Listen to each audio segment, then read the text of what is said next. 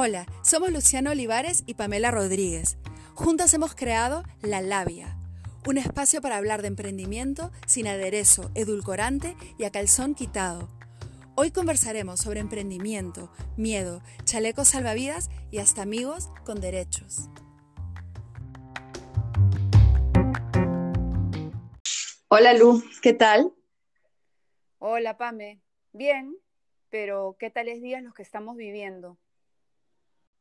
Se siente como una, literal, una montaña rusa. Arriba, abajo, arriba, al costado, de vuelta, de, despeinada, muy despeinada. Sí, es bien interesante lo que tú dices de la montaña rusa, porque si bien todo el tiempo trato de mantenerme súper optimista sobre los días, sobre lo que va a pasar, sobre lo que esto va a significar para el universo, es verdad que tengo mis días buenos y otros no tan buenos donde veo eh, mi negocio y, tengo miles de interrogantes, miro a mis clientes y tengo más interrogantes aún. Por eso me parecía tan importante compartir este espacio contigo, la labia, y poder hablar de nuestros emprendimientos y sobre todo en estos tiempos de coronavirus, ¿no? Donde hay tantas dudas flotando en el aire y, tantos ánimos alicaídos. Pero qué importante es eh, como tocar el tema ahorita, abordar el tema ahorita, porque de verdad que como poco necesitamos como espacios que, nos contengan, ¿no? Sentir que compartimos las angustias y, que estamos, bueno, todas las emprendedoras en, esta situación, ¿no? Sí, Pame, por eso estoy feliz, de verdad, y, y creo que me llena más de energía lanzar este emprendimiento contigo en tiempos de crisis, ¿no? Yo soy una convencida de que la dificultad genera evolución y siento que la labia nuestro emprendimiento de podcast, vamos a ponerlo así, justamente nace porque estamos buscando la manera de nosotros eh, automotivarnos, pero también y sobre todo motivar a todas estas personas en el mundo que tienen un montón de dudas con sus emprendimientos. De repente hay algunas que justo pensaban emprender y, y no tienen idea de si hacerlo o no. Entonces creo que es importante hablar eh, sin edulcorantes, sin, sin a calzón quitado, como, como nos gusta decirlo tú y yo, y, desnudarnos, ¿no? Y desnudar nuestros miedos, nuestras vulnerabilidades, pero también las cosas que creemos eh, pueden funcionarnos, ¿no? En estos tiempos y, que podemos un poco aportar a los demás. Siento que, eh, y, y, corrígeme si me equivoco, pero a ti te veo como estable, manteniendo una agenda, o sea, y, me ha dado mucha contención tu manera de llevar eso, ¿no? Entonces creo que sería súper bonito que compartas un poco cómo Luciana maneja eso, ¿no? Porque de verdad que eres muy inspiradora, Luz, de verdad. Gracias, pero y antes de contarte un poco lo que estoy haciendo en estos días, yo también tengo que confesarte una cosa. Hace exactamente dos años yo estaba en, en un trabajo corporativo de hecho, estaba en un lugar increíble, estaba en el Festival de Cannes, en el Festival de Creatividad. Había ido a comer con un amigo y estábamos hablando un poco de mi trabajo en el mundo de la televisión. Era la gerenta de estrategia y contenido ahí, ¿no? Un puesto que suena como muy rimbombante y obviamente pues tiene todo este glamour de los medios de comunicación. Pero la verdad era muy infeliz. Me sentía muy frustrada, no necesariamente estaba logrando las cosas que yo quería hacer y tomándonos una botella de vino, a este amigo yo le dije, y nunca voy a olvidar esas palabras, le dije, en realidad yo quisiera ser como Pamela Rodríguez. De hecho, quiero ser Pamela Rodríguez y quiero ser la dueña de la zanahoria. Eso fue lo que le dije. Entonces fue como, ya, me dice, pero ¿y de dónde sale eso? Y le dije, sí. O sea, quiero, me encantaría ser emprendedora, quisiera tener mi propio negocio, encima como saludable, así que sería súper coherente conmigo. Eh, eso es lo que yo quisiera hacer. Como envidio, sanamente, obviamente, a Pamela Rodríguez. Y eso fue como yo hace, muchos años, pero fue así.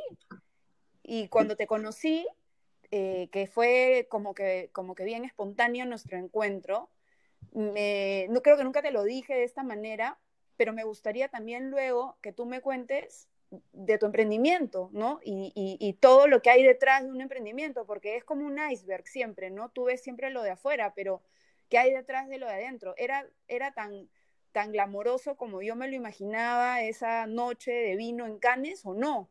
Eso me encantaría saber también. Sí, bueno, en realidad eh, creo que, eh, no sé, la, la, idea del éxito es una cosa muy curiosa, ¿no? O sea, ¿qué es lo que hace exitoso a alguien?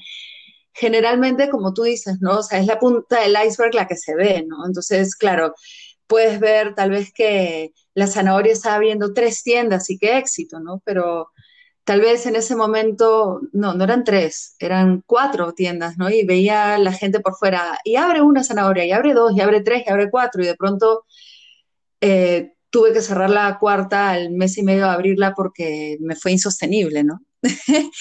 porque de pronto había entendido por crecimiento de un negocio algo más cuantitativo que cualitativo, ¿no? Y creo que en ese momento bueno, fue un gran aprendizaje, ¿no? O sea, no, más tiendas no te hacen crecer necesariamente. A veces puedes tener una buena tienda, bien manejada, eh, con una, eh, con surtida, ¿no? Y puede ser mucho más rentable que tener 150 mil tiendas este, mal manejadas que finalmente eh, te, vayan a, hacer un hueco financiero, porque el descontrol financiero en un negocio de retail es lo que te, es el huequito en el barco que lo va hundiendo, ¿no? De, hecho, es, es, es bien interesante para mí saber todo lo que había detrás y un poco coincide con lo que también muchas personas me decían cuando, eh, digamos, no miraban, solo miraban la punta de mi iceberg, ¿no? Yo soy una ex ejecutiva, digamos, del mundo corporativo. Estuve ahí 22 años. Fui, como sabes, gerente de marketing de un banco, 18 años. Luego estuve en un canal de televisión. Y en realidad, cuando a mí me preguntan eh, cómo fue que, que decidí ser emprendedora, yo te diría que en realidad lo cierto es que para mí es una decisión que tomo todos los días cuando a mí me preguntaban cuándo vas a hacer tu agencia de publicidad, cuando de nuevo era, era ejecutiva corporativa, yo de la boca para afuera decía que sí, que de todas maneras, pero me moría de miedo. Y creo que en el fondo ni siquiera me lo pensaba. No me pensaba la idea de a su eh, no eh, estar, digamos, en la comodidad en la que había estado acostumbrada de, desde las cosas más, eh, digamos, básicas, pero tan importantes como tener tu cheque al fin de mes, ¿no? Y saber que en realidad ahí va a estar. Y eso no significa que seas una holgazana, vas a sudar la gota gorda y vas a entregarlo todo y vas a dejar la piel, pero bueno, al fin y al cabo tienes pues eh, tu, tu, depósito en cuenta, digamos, ¿no? Todos los meses. Tampoco em, me sentía cómoda con la idea de depender de decisiones de otras personas, para serte súper transparente, ¿no? Había estado acostumbrada a ser la clienta, digamos, ¿no? Claro, claro. Y, no te lo digo desde el ángulo de la soberbia, ¿no? De esta clienta este, que me, tienen que me tenían que besar este, la mano, ¿no? no en ese sentido, sino que, bueno, sí, tenía, tenía cierto poder, tomaba decisiones, podía manejar, digamos, la marca que, que dirigía. Y esta vez me iba a poner en esta situación súper vulnerable de esperar que otras personas y otros clientes acepten y compren mis ideas. Es más, que siquiera compren la idea de trabajar conmigo. Me aterraba la idea de que me dejen en visto, como me han dejado ¿ah? varias veces. Claro, claro, esa, esa, esas llamadas que la gente de pronto nunca contesta, ¿no? También. Claro, o Esos mails. Claro, o en el mundo de hoy los WhatsApps, que ya sabes, porque ya todos sabemos cuando te han leído, y que sean los locos, ¿no? O sea, e, eran, era, e, e, y suena recontra estúpido lo que te digo, ¿no? Oye, ¿por qué eso te va a afectar tanto? Pero bueno, es un poco el ego corporativo que vas construyendo todo el tiempo, ¿no? De nuevo, estar acostumbrado a ser tú el que corta el queque y esperar más bien que esta vez te acepten siquiera que, que, prepares ese queque, ¿no? Entonces, todas esas cosas eh, me, eran, eran fantasmas. También pensaba, me irá bien, y, o también pensaba, oye, habrá, hay un montón de agencias, ¿por qué me van a escoger a mí? O sea, siempre hay fantasmas que rondan tu cabeza, porque, a ver, siempre va a haber competencia, eh, eh, no es que tengas una bola de cristal para decir, oye, a mí me va a ir bien de todas maneras, pero creo que en, en, todos estos casos reemplazas la, el, esoterismo, digamos, la bola de cristal o la pata, digamos, de conejo por decretar tú tu suerte, ¿no? Yo siempre digo que uno decreta que es zurdo, digamos, ¿no? ¿En, qué sentido? O sea, si, si, no amaneciste con el pie derecho, pues, y, yo soy zurda, eh, pero, pero decretas que eres zurdo y que te va a ir bien de todas maneras, ¿no? Entonces, tú me preguntabas al, inicio de, de, esta conversación, ¿qué hace que tú no te caigas? Y claro que me caigo, tengo mis momentos de angustia, pero yo misma sé que tengo que levantarme, ¿no? Y que tengo que decretar, y esa palabra para mí es fundamental en el mundo del emprendimiento y en realidad en, general, yo voy a decretar que, voy a hacer de que me vaya bien y voy a mover todas las palancas, no me voy a quedar estática, voy a buscar mi suerte. Y, y, es increíble, Lu, eso como que yo tengo esta perspectiva de Luciana desde afuera y desde adentro, ¿no? Y realmente creo que muchas personas te pueden conocer hacia afuera, tal vez como también a mí, pero adentro realmente guarda mucha coherencia lo que tú dices respecto a lo que haces, ¿no? En, en medio de una cuarentena donde, o sea, me da risa, esta mañana mi ex marido me dice, bueno, que tengan un buen fin de semana. Y yo le digo, Raúl, las semanas no están empezando ni están terminando. ¿Qué es eso de fin de semana? No, no te pases, pues, le decía. Y nos empezamos a reír porque, bueno, es, es, un poco cierto eso, ¿no? O sea, las semanas no están empezando ni terminando, pero para, para ti sigue habiendo un lunes, ¿no? Entonces, wow, ¿no? Sí, sí, es, y creo que, creo que lo, pero de nuevo es porque lo, lo, he decretado de esa manera y he tratado de guardar una rutina para poderlo hacer. No dejo de entrenar, yo entreno por lo general de lunes a viernes, sigo entrenando de lunes a viernes, no entreno los sábados y domingos porque antes no entrenaba sábados y domingos, son como mis días, vamos a ponerlo así, de, de, de, relax o de quedarme pues tempranito en la mañana viendo una película abrazada con mi hija, digamos, ¿no? Entonces, para mí y, yo creo que cada, cada, persona tiene un mecanismo distinto, pero para mí la rutina es fundamental porque me da estabilidad. Yo, yo tengo una, una teoría de que a veces menospreciamos a la rutina, ¿no? Eh, eh, lo rutinario nos parece que es sinónimo de aburrimiento o, de cárcel. Bueno, a mí me da una estabilidad enorme porque sé, o sea, puedo predecir lo que va a pasar y yo creo que en situaciones de, incertidumbre, la predictibilidad es fundamental. Entonces, tener una rutina, por ejemplo, es cuando de, hacer ejercicios, de, hasta de la comida, ¿no? Porque uno también se puede recontra desbandar en estos, en estos tiempos, ¿no? Porque, bueno, hasta podría decir, oye, ya, total, ¿quién me va a ver, no? Que es claro. ¿no? Así, así estoy yo, así estoy yo, comiendo, ya no importa, papas fritas, ya, papas fritas todos los días, ya no importa. Claro, claro, y, lo, y lo recontraentiendo, ¿no? Y, escuchaba a Jorge Yamamoto, que me, encanta él y, su visión, es y increíble. eso. En estas épocas de crisis, la gente va a comer más. También trata de explicarlo del papel higiénico, ojo, ¿no? Pero eso hasta el día de hoy no, lo entiendo. Pero bueno, eso es incomprensible. Es incomprensible, pero será motivo de, otro, de, otra, de otra conversación. sí, sí, hay mucho poto limpio, seguro. Sí, es, es como, es como lo caso. Pero, por ejemplo, además del tema del deporte, además del tema de la alimentación, eh, hasta como te digo, mira, bañarme con agua fría, sí es una cosa, por ejemplo, que he incorporado para que eso haga que yo sienta una pequeña victoria, digamos, ¿no? Este, porque me baño con agua súper caliente. Entonces, eso hace que yo diga, wow, o sea, lo, ¿no? Enfrenté a la ducha, enfrenté al agua, estoy recontra despierta eso, por ejemplo, haber incorporado eso en mi rutina hoy me está dando como una alarma, ¿no? De, oye, estamos en momento, digamos, de, estamos en guerra, vamos a ponerlo de esta manera, ¿no? Estamos en guerra en el buen sentido de la palabra, si es que cabe, tengo que tener todas mis, todos mis, mis sentidos, digamos, súper despiertos y necesito eh, luchar por mi negocio, necesito luchar por la estabilidad de mi familia, necesito luchar por mis clientes, que necesito, eh, en el sentido no, literal, obviamente, sino metafórico, abrazarlos, estar con, de la mano de ellos. A veces claro, claro, hasta la madrugada con algunos de ellos, eh, un poco consolándolos y dándoles calma, ¿no? Porque es muy, muy, muy complicado, digamos, todo lo que nos está pasando, ¿no?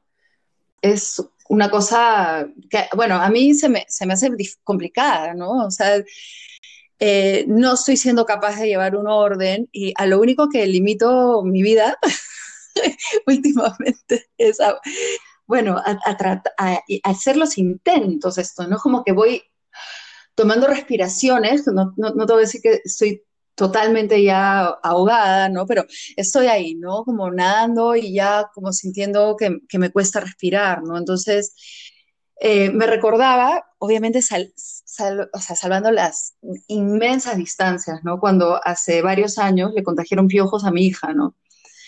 Eh, yo sé que es una analogía un poco disparatada, pero eh, yo me obsesioné con los piojos, o sea, no dormía, soñaba con el piojo, ¿ya? Entonces, mi manera de atacar al piojo, aparte de, bueno, de lo, de lo habitual, bueno, empezar obviamente con vinagre y cosas naturales a pasar a, a bueno, las cosas un poco más químicas, que me, costó un poco entrar ahí porque era difícil, eh, yo me compré un libro que era como que más o menos que estudié al enemigo, ¿no?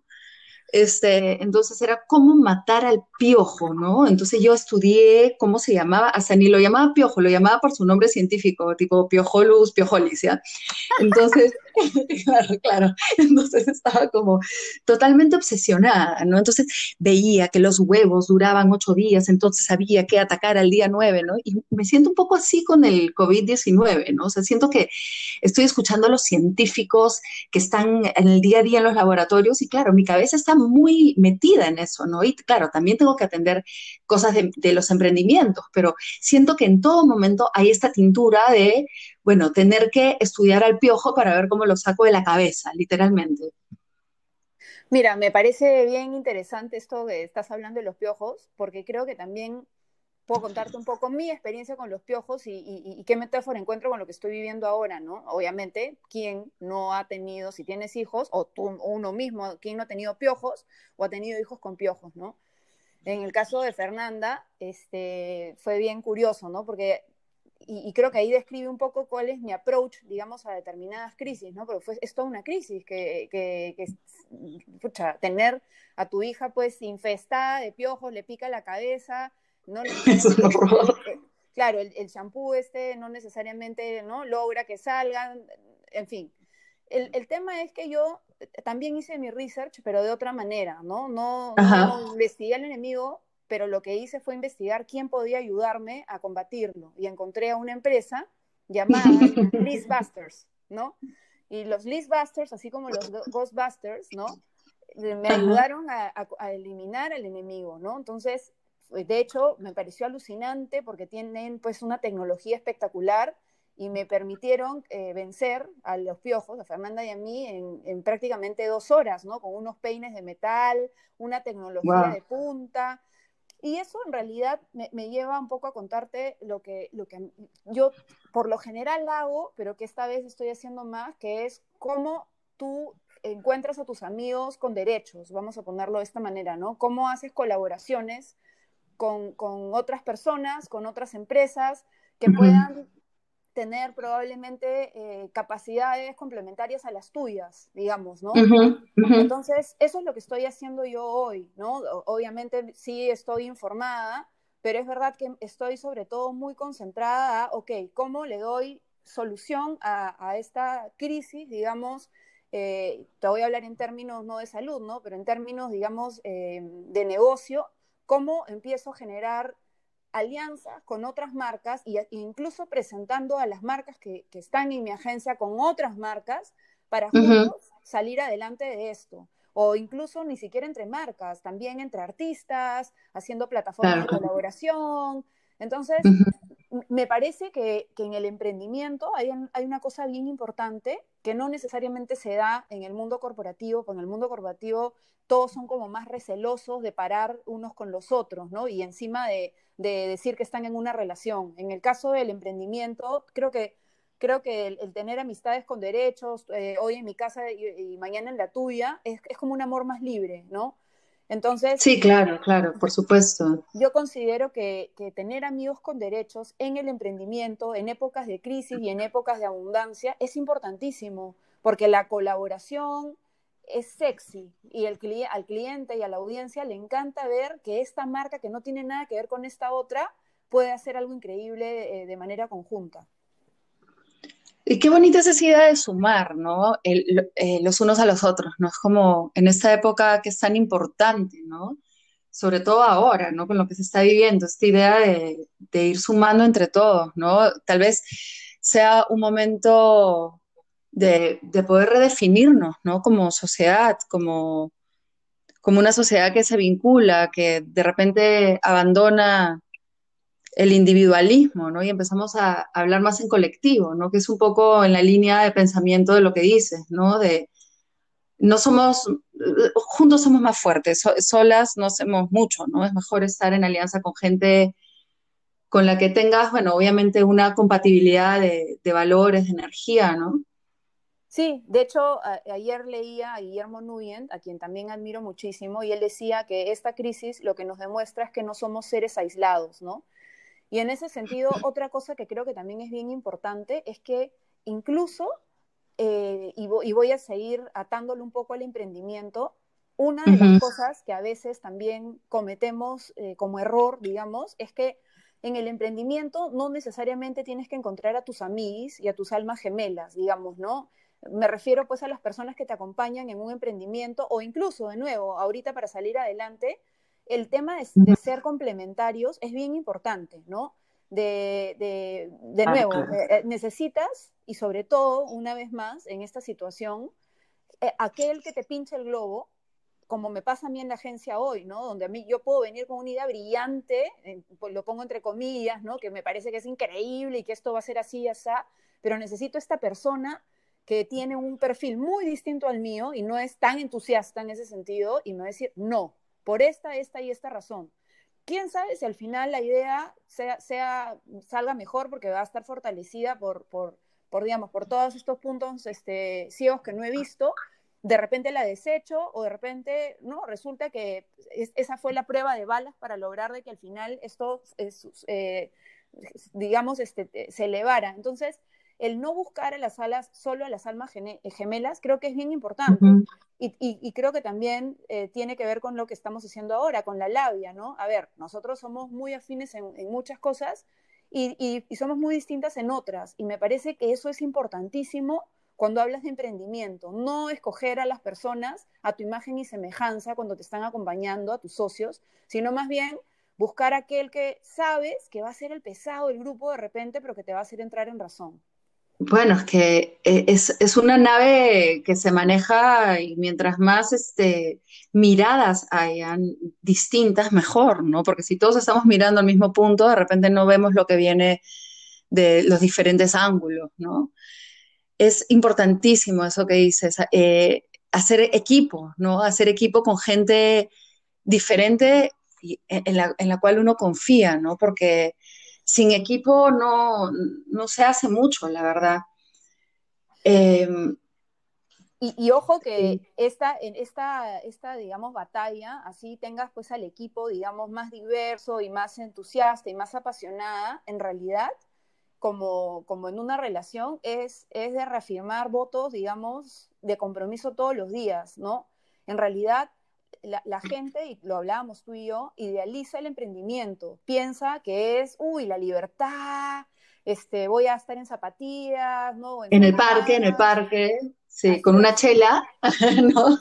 Claro, o, o, que te puedes ir de vacaciones cuando quieras. De hecho, yo creo que para los emprendedores es súper difícil decidir irte de vacaciones, porque es un día menos de, de, de trabajar, vamos a ponerlo así.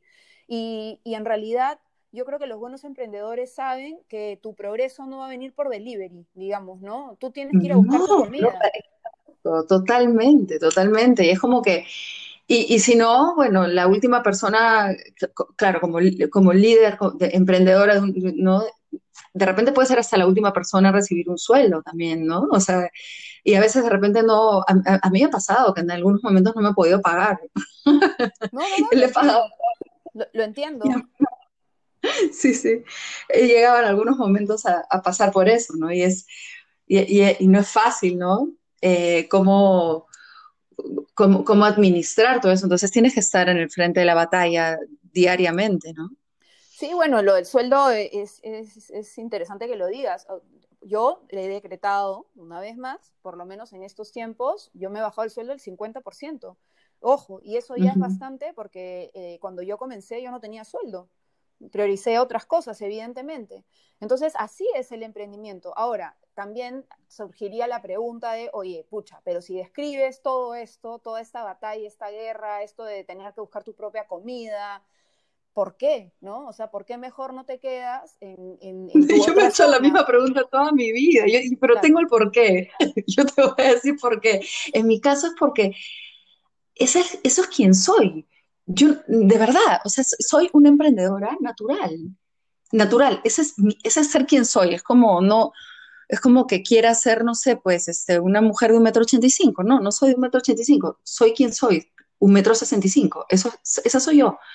Entonces yo me he tenido que aceptar porque a veces he dicho, ay, qué rico sería depender de alguien y poder tener un sueldo y contar con esa estabilidad y esa rutina y de pronto no, no, es imposible, no hay forma. Yo, al menos en mi caso no puedo, no, nunca he podido y creo que no voy a poder tampoco nunca.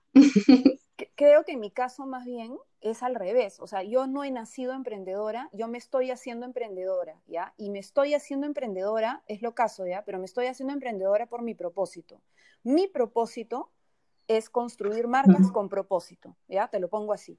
O sea, yo, yo cuando, cuando era corporativa, lo que inspiraba mi trabajo y todos los días, y, no tenía muy clara esa palabra en esos tiempos, porque no se hablaba necesariamente de propósito, era, oye, esto tiene que significar algo para alguien. Eso, eso fue lo que guió gastronomía en BBVA, eh, eh, lo, que, lo que intenté hacer en Latina con, Nos Hacemos Cargo, cuando, bueno, hice una serie de iniciativas que al final, al final, al final no necesariamente hoy, hoy, hoy están ahí presentes. Entonces, al final, yo estoy aprendiendo a ser emprendedora y creo que lo que me sostiene todos los días es tener muy claro mi propósito. Yo quiero que otras marcas, las marcas que decidan, digamos, acompañarme, vamos a ponerlo así, decidir, construir, digamos, este queque juntos, son aquellas que quieran eh, trabajar con propósito, ¿no? Eh, definir su, por, su porqué, escoger una batalla y, y, mecharnos juntos. Entonces, Qué importante es, eso, ¿no?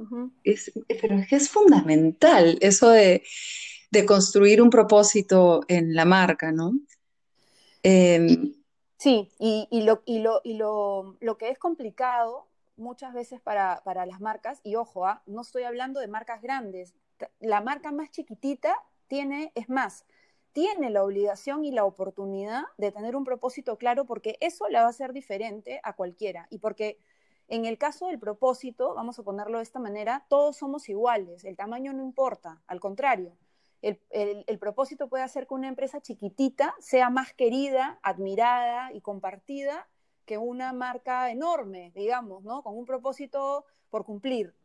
Entonces, yo lo que le diría a quienes nos están escuchando es, donde más obsesión tienen que tener es, sin duda, en encontrar un propósito genuino que haga que el corazón, digamos, se le, se le mueva, digamos, o, la, lata más de la cuenta que, sea visceral, que lo sientan en el fondo de su ser, eso es importantísimo, y que les permita, claro, y que sea como que, vamos a ponerlo así, su salvavidas en esos momentos donde donde te vas a caer, donde sientes que estás en el agua y te estás cayendo en el fondo, ¿no? Y vas bajando, bajando, bajando, bajando, bueno, es como que activas, digamos, tu flotador y ¡pum! te levantas, ¿no? Y sales a la superficie.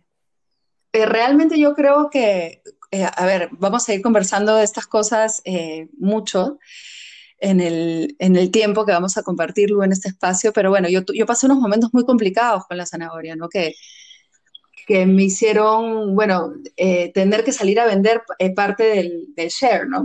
Hace unos años atrás, gracias a Dios, todo eso funcionó muy bien y, y la, empresa siguió adelante contra todo pronóstico, ¿no? Pero realmente una empresa que yo, al no ser financiera y no tener idea de que tener una tienda de productos orgánicos era un negocio financiero, porque yo entré ahí desde, una, desde un ángulo muy romántico, ¿no? Eh, pero yo creo que fue el, el, el, propósito de la zanahoria que lo, lo, que sacó adelante de todo, ¿no? O sea, la construcción de esta... De este espíritu, ¿no? Porque finalmente la zanahoria tú, tienes un espíritu, ¿no? Que obviamente podría como ir construirse más con, con gente que, que, realmente sea especialista en el tema, pero había un tema de fondo, ¿no? Que era el, quitarle un poco a la comida natural y orgánica como esta cosa de, bueno, tienes que estar en nirvana levitando este, para poder comer sano, ¿no?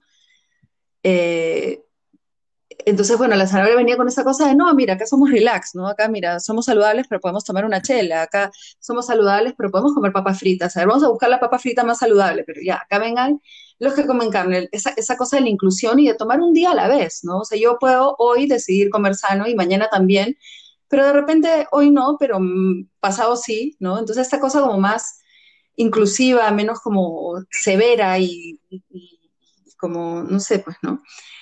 Eh, drástica de algunas personas que comían sano, ¿no? Y realmente como que tener claro eso en la zanahoria hizo que saliera a flote, porque lo que valía en algún momento era esa cosa intangible, ¿no? Que es el espíritu de la marca. Es muy loco eso, pero a ver, yo del otro lado, eh, como emprendedora me he dado cuenta de lo importante que es y, lo que he necesitado eso en, el momento que, que, el mundo se me venía encima, ¿no? Financieramente. Sí, no, y de hecho yo eh, por eso, eh, y comencé este podcast contigo confesándote que yo quería ser tú, y, y, creo que es por esa magia que en el fondo es el propósito de la zanahoria. Es, eso hace o hizo y, sigue haciendo, digamos, creo yo, que, que, la zanahoria tenga esta personalidad tan definida. Te ha salido un montón de competencia, pero yo creo que quienes somos clientes de la zanahoria sabemos, sentimos, digamos, a la zanahoria como una persona, porque al final el propósito también humaniza las marcas y eso es una cosa maravillosa, fantástica y, diferencial. Entonces, creo que en estas épocas de crisis es cuanto más tenemos que abrazar los emprendedores nuestro propósito y si no lo tenemos, pues, pues tenemos tiempo, ¿no? Para buscarlo ya, para reflexionar en esta cuarentena y encontrarlo cuanto antes, porque es, va a ser y será, digamos, tu principal insumo de supervivencia, ¿no? Totalmente, o sea, de verdad que es, o sea, suscribo al 100% a lo que dices por, e, es, importantísimo entrar a reflexionar en eso y, consolidar, ¿no? El, espíritu de, las marcas. Em, pero bueno, Lu, em, me gustaría, ¿sabes? Como hablar de un poco em, en estos tiempos, ¿no? Como tú dices, em, que es fundamental eh, entrar al propósito de, las marcas. Yo creo que también es importante como que, eh, como para hablar de otra cosa que a mí me está sirviendo ahorita, como yo estoy validando mucho como que lo que todo el mundo está sintiendo y lo que yo estoy sintiendo también. Y, creo que es algo también de lo, que, de lo que quisiera hablar un poco, ¿no? De lo importante que es también, si uno tiene miedo, sentirlo, si uno tiene angustia, sentirla, si uno tiene insomnio, bueno, estar así, si uno está este, un poco más optimista, entrar ahí, ¿no? Si uno está más negativo, validar el, el sentir, ¿no? Y noto que hay como que mucha resistencia, de, desde un poco lo que hablabas en tu columna de hoy, ¿no? Desde el, de afuera, de validar un poco al otro, ¿no? Entonces, eh, no sé, a quienes nos están escuchando seguro ahora están con miedo, están un día optimistas, este, maníaco, depresivos, creo que todos podríamos estar un poco con maníaco, maníaco, depresión. Y, y, y, qué importante es validar lo que uno siente y lo que están sintiendo los demás, ¿no? Creo que eh, en particular, eh, las emprendedoras y los emprendedores somos personas que somos frágiles y vulnerables, ¿no? Precisamente porque está sobre nosotros muchas, muchas, muchas responsabilidades. Entonces, nada, cualquier sentir es válido y como eh, decía el otro día, lo que pasa en cuarentena queda en cuarentena.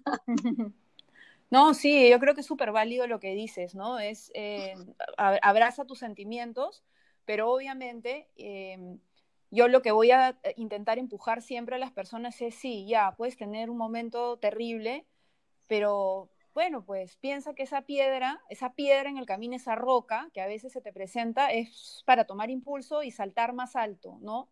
Y, y, lo que no puede pasarnos en esta crisis es la inacción. Eso no lo podemos permitir. Ok, podemos tener una pausa, un momento, por supuesto, digamos, de, de bajar un rato los brazos, ¿ya? Pero solo porque los vamos a levantar a continuación. Yo, yo diría eso, porque quedarnos en, en, la inacción, digamos, y ser complacientes con nosotros mismos y darnos pena, ¿no? Y, nosotros mismos este, quedarnos un buen rato, digamos, eh, sobándonos la cabeza, no va a, hacer, digamos, que, que, levantemos nuestros negocios ni, ni, levantemos, digamos, nuestro estado de ánimo. Sí es verdad que hay mucha crítica afuera y, y de eso habla la columna que he escrito esta semana, estar buscando constantemente cómo sindicamos a las personas, eh, las señalamos, decimos que son lo peor. Sí, los fiscales, fiscales este, autoproclamados. Claro, ¿no? Y en realidad hoy estamos una vez más, lo repito, en una guerra y la lucidez no es que reine en, todas las personas, ¿no? Nadie dice que vamos a, que, evidentemente este, no es bueno tener una crítica constructiva, pero estas críticas destructivas, esto, este asesinato, digamos, en redes sociales de honras y de reputaciones y de negocios, porque me estoy dirigiendo, dirigiendo sobre todo a estas marcas que no, de repente no necesariamente tuvieron una buen manejo de crisis, vamos a ponerlo de esa manera, pues hoy toca darles la mano, ¿no? En vez de estar golpeándolos en la canilla y escupiéndolos. O sea, todos estamos lidiando con esto como podemos, ¿no? y hay que humanizarnos en ese sentido. No hay respuestas correctas ahorita.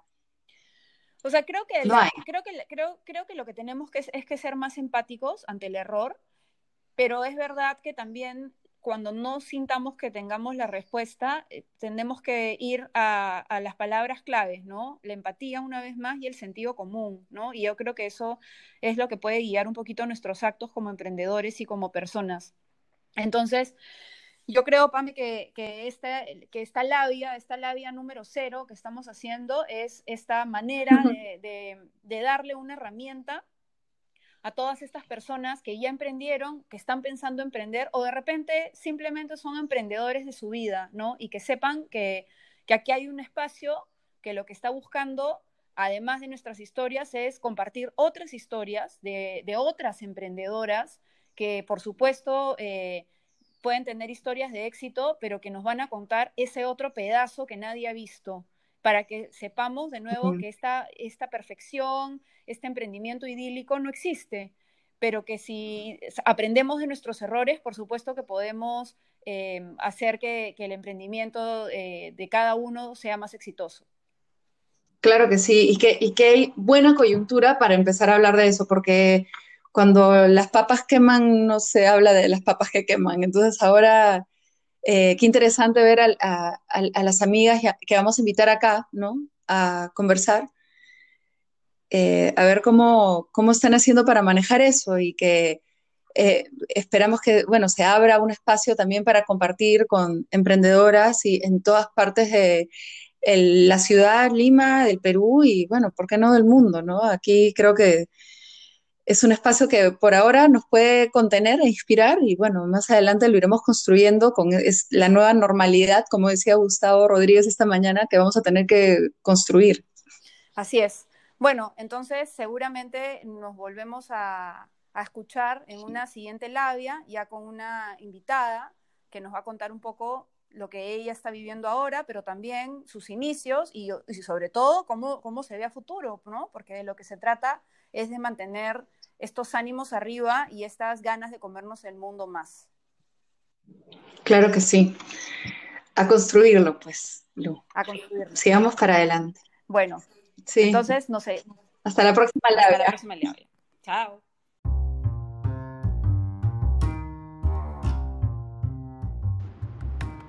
Esta ha sido la labia de hoy, que para emprender también necesita la colaboración de marcas como Subaru, B89, somos Bank Rebels y Netsum, democratizando lo extraordinario.